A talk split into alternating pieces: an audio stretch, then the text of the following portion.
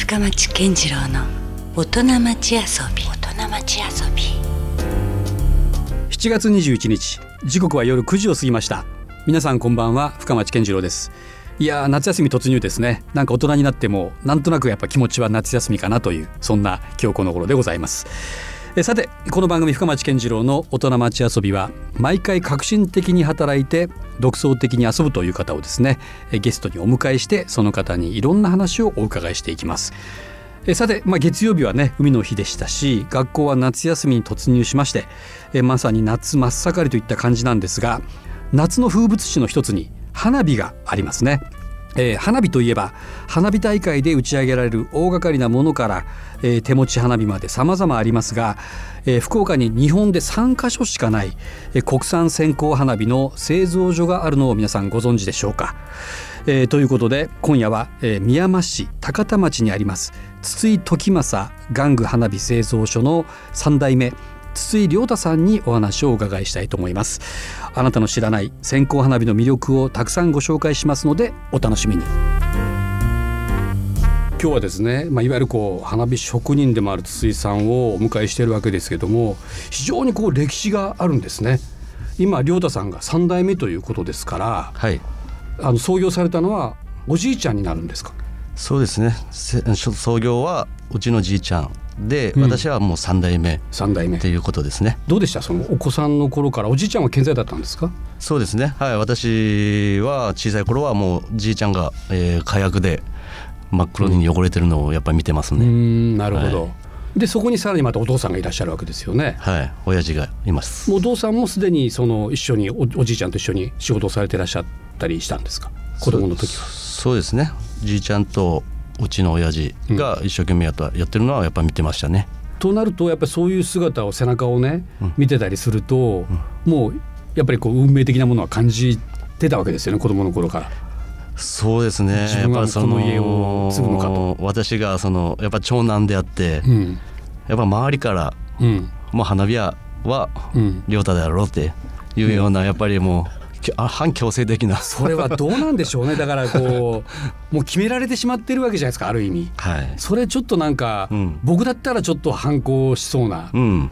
思いもあるとは思うんですけど。そうなんですよね。亮太さんはいかがでした？だからまあまあうすうすしなければいけないなとは思ってたん。ですけど、うん。そうなんですよ。反抗をしたくて、うん。ちょっとやっぱり高校卒業して、うん、ちょっとこう県外の方に就職あ違う路線ですかそれは？全く、はい、全く。違う路線えですね。ちなみにどういう業界に行かれたんです自動車関係のかあ本当全然違うんですね。はい。お それはその時のまああのお父さんだったりおじいちゃんっていうのは特にそれに進路に関しては特に言われなかったんですか、そうですね。まだその頃はもう自分の考えをちゃんとこう通してくれて、うん、ま好きにやっていいぞと。行きたいって言ったから行かせてもらったっていう形で、はい。ほう。えでそれでどのくらいその自動車関係のお仕事を？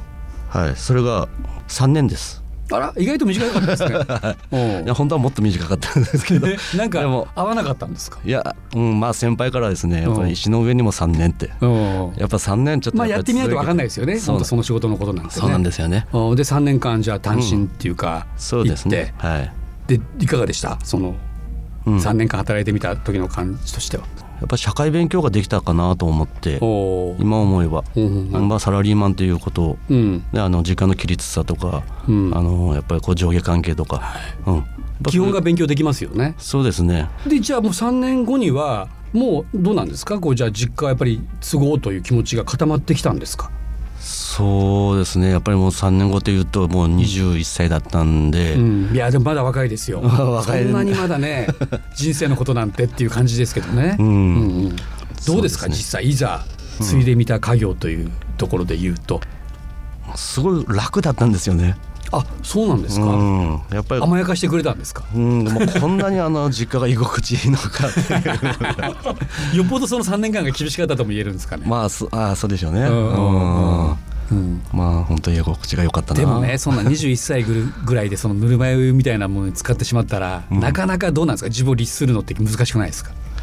うん、そうなんですよ。なかなか難しかったっていうか、まあ、うん、思い出しますかその頃のこと。そうですね、うん、まあまだその頃まだ親父の言う通りにしかやっぱしてなかったんで、うん、そのまま時間がちょっと過ぎてたかなっていう感じかな、まあ、いわゆる本当の意味でのこう修行期間ですよねじゃあ。そうですね。まあ、うん、1から10まで本当、うん、製造から販売までしてますんで、うん、まあそういった流れをずっとこうこう経験してましたね、うん、そうか。でもなんかなんて言うんでしょう。こう僕の中ではすごい独特なイメージがあるんですよ。花火業界っていうと。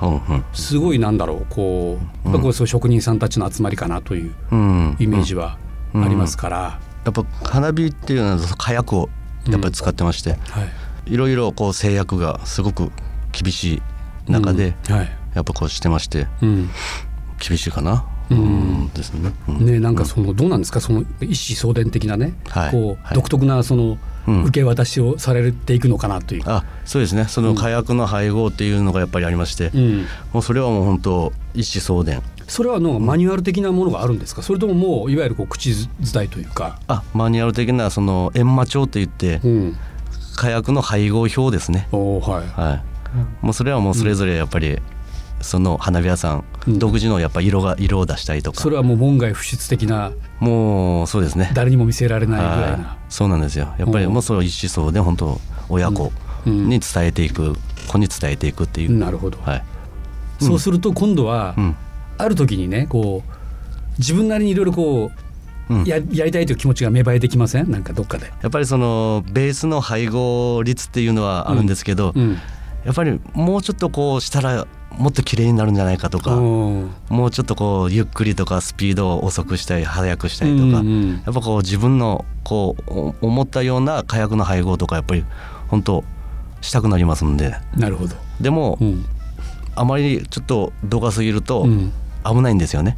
うんなるほど。ちょっとあの、うん、エスカレートしすぎたりとか。エスカレートすると、うんうん、だから親父からそういうことをチクチクもうこれとこれは混ぜるんじゃないぞとかなるほど、うん。うん、やっぱりそういうちょっとあの相性が悪い原料とかもやっぱあるんで、そんな分かんないですよねだってね。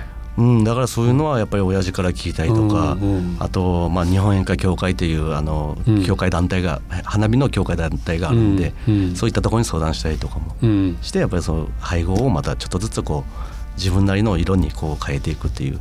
亮太さんのそのオリジナルのね、うん、花火もまあ、この後またお伺い詳しくお伺いしたいと思うんですけども、はい、一旦ですね、まあ、筒井さんにあの選曲をしていただいているので、はい、曲をちょっとまず紹介していきたいと思いますが、はい、えー、まず1曲目は「ディープフォレスト」これはちょっとまたなかなか、まあ、懐かしくもあるんですけどもこれどういう思いで選曲をされたんでしょうか、うん、えー、これはですね結婚式の、うんオープニング曲なんですよ。うん、えそれ亮太さんのご自身の？私の結婚式の。そうなんだ。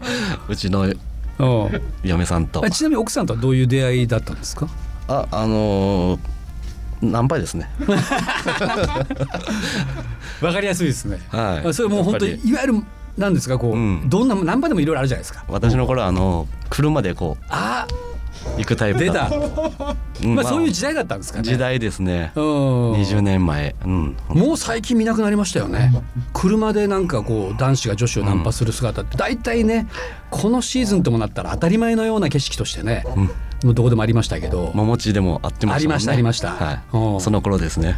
なるほど さあ、えー、今日はですね筒井時政玩具花火製造所の3代目筒井亮太さんにお話をお伺いしております。なんと衝撃奥様とはナンパで出会ったというね。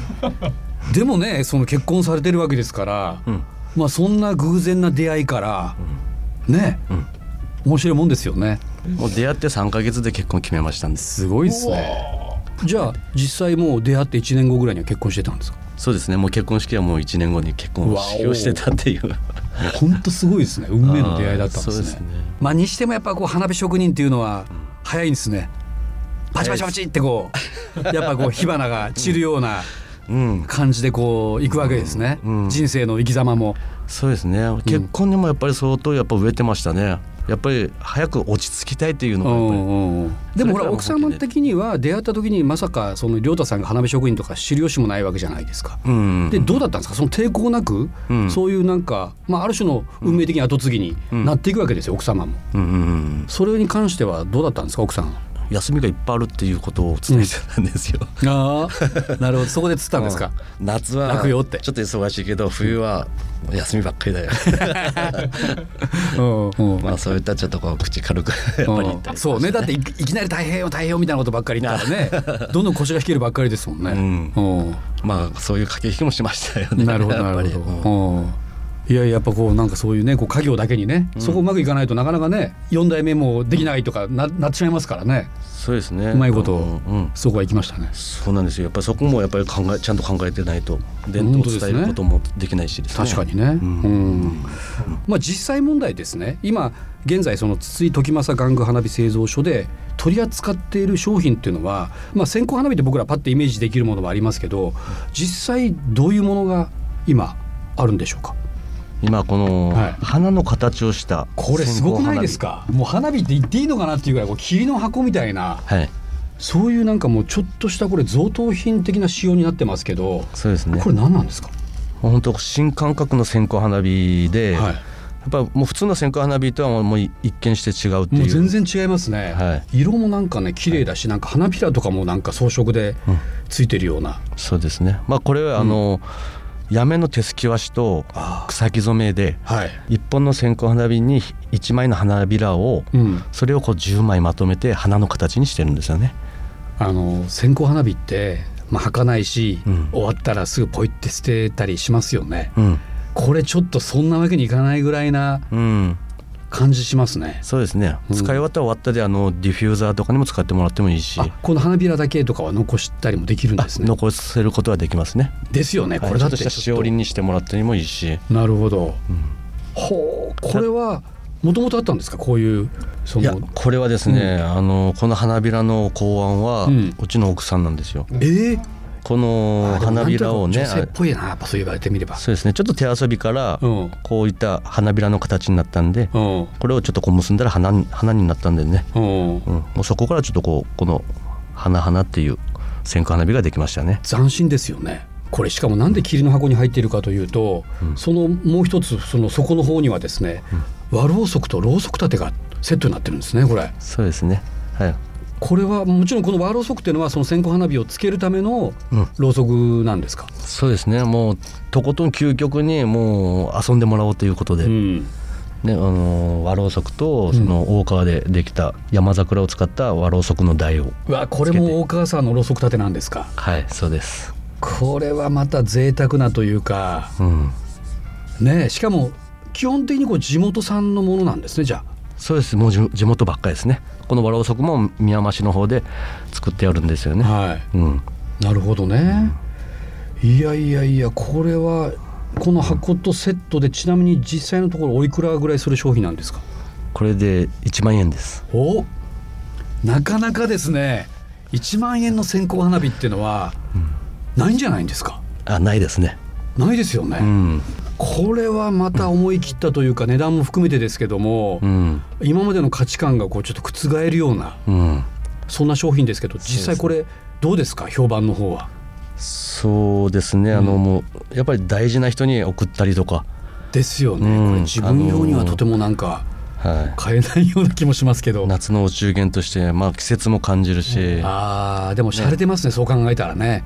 そうなんですよ、ね、こういうものがちょっとね、うん、ある時にもしお中元とかで届いたとしたら、うん、その人のセンスをちょっとなんかね、おっと思いますよね。うんそうですね、まあ、まずこう最初にこう、ね、見てもらって楽しんでもらって、あとは今度、ね、火をつけてね、パッとこう、はい。ね、こんな夏を感じてもらうっていう形ですね。これ、うん、火をつけたらまた普通の線香花火と違ったりもするんですか？あのー、またこれは特に火薬とかにもちょっとこうこだわりを持っててですね。う。ん、火薬を配合して、はい、まあ三年ぐらい寝かせた火薬を使ってます、うん、それがあの火薬っていうのは配合した後はちょっと荒々しいんですよね、はい、でこれが3年火薬が熟成することによってすごく柔らかい炎になったり。火薬を寝かせるような感じなんですか？火薬を寝かせますね。ほう。なんかワインの話を聞いてるような、はい、そうなんですよ。感じですけどねまるで、はい、ですからこの線香花火自体30年でも全くこう綺麗に咲くんですよね、わそれもすごいですね。うん。うわやっぱこうやって話を伺いしていくとやっぱり線香花火とはいえやっぱ奥深いというか面白いですねうん、そうなんですよ、ね、次々とまだまだ聞きたいことはいっぱいありますけど。さあ今夜は宮山市高田町にあります筒井時政玩具花火製造所の3代目筒井亮太さんをお迎えいたしました、えー、筒井時政玩具花火製造所の商品は通販でも購入ができるということですね、えー、インターネットで筒井時政玩具花火製造所で、まあ、検索をしてぜひホームページをご覧ください。このホームページもよくできてますよね。まああの本当私と一緒にこう、はい、デザイナーの方とやってまして、うん、まあ、その方がすごくこう線香花火のことについてこうやっぱり、うん、やっぱ魅力を感じていらっしゃってですね、でこうこういった形でこうあの話し合いながら、うん、やっぱり作り上げていってますね。なるほどね。だから線香花火でもちろん火をつけてこそ美しいものなんだけども、まあ、そういうインターネットのホームページを見てるとあこの花火のそのまず形態がすごい美しいなっていうかね、うんうん、そういうふうにもあの思えるので今日の話をですね聞いて、えー、ちょっと気になったっていう方はもういずれにせよちょっとこのインターネットのホームページはですね、うん、ぜひ見ていただきたいなと思います。えっとあとですねチラシが今私の手元にあるんですけども7月の1日から始まってます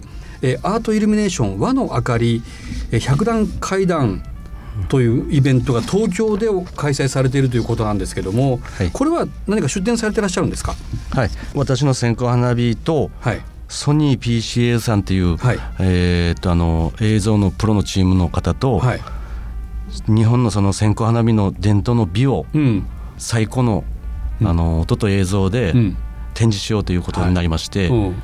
4K の映像とハイレゾ。うん、その花火のいろんな美しい映像化してるわけですか。そうですね。はい、じゃこれは実際の花火をじゃあそこでやろうということではなくて、はい、あくまでもその映像の中にそれを筒井さんとこの花火が使われているというか、うん、そうですね。あの、うん、ソニーさんがすごくこう線香花火の光と音にすごく興味を持たれましてですね最高の音と映像を出来上がってるわけですね。出来上がってます。たまたまこう東京に行かれた、ね、行く予定がある方にはぜひじゃあこれも、そうですね。ね。東京に行かれる方はあのぜひ立ち寄ってもらえれば。目黒雅叙園で8月28日までやってますので、はい、まだ十分ね期間はありますから、はい、ぜひこちらで映像によるこの線香花火の美しさをね、はい、体感していただければということです。ですね、はい、じゃあ引き続き来週もよろしくお願いします。はい、よろしくお願いします。今日はありがとうございました。ありがとうございました。深町健次郎の大人町遊び。今夜は宮山市高田町にあります筒井時政玩具花火製造所の3代目筒井亮太さんにお越しいただきました。来週は筒井さんのプライベートからさらなる線香花火の魅力をお伺いしたいと思います。ということで今夜もお付き合いいただきましてありがとうございました。お相手は深町健次郎でした。それではまた来週。LoveFM Podcast LoveFM のホームページではポッドキャストを配信中。スマートフォンやオーディオプレイヤーを使えばいつでもどこでもラブ f m が楽しめます。ラブ FM.co.jp にアクセスしてくださいね。LoveFM Podcast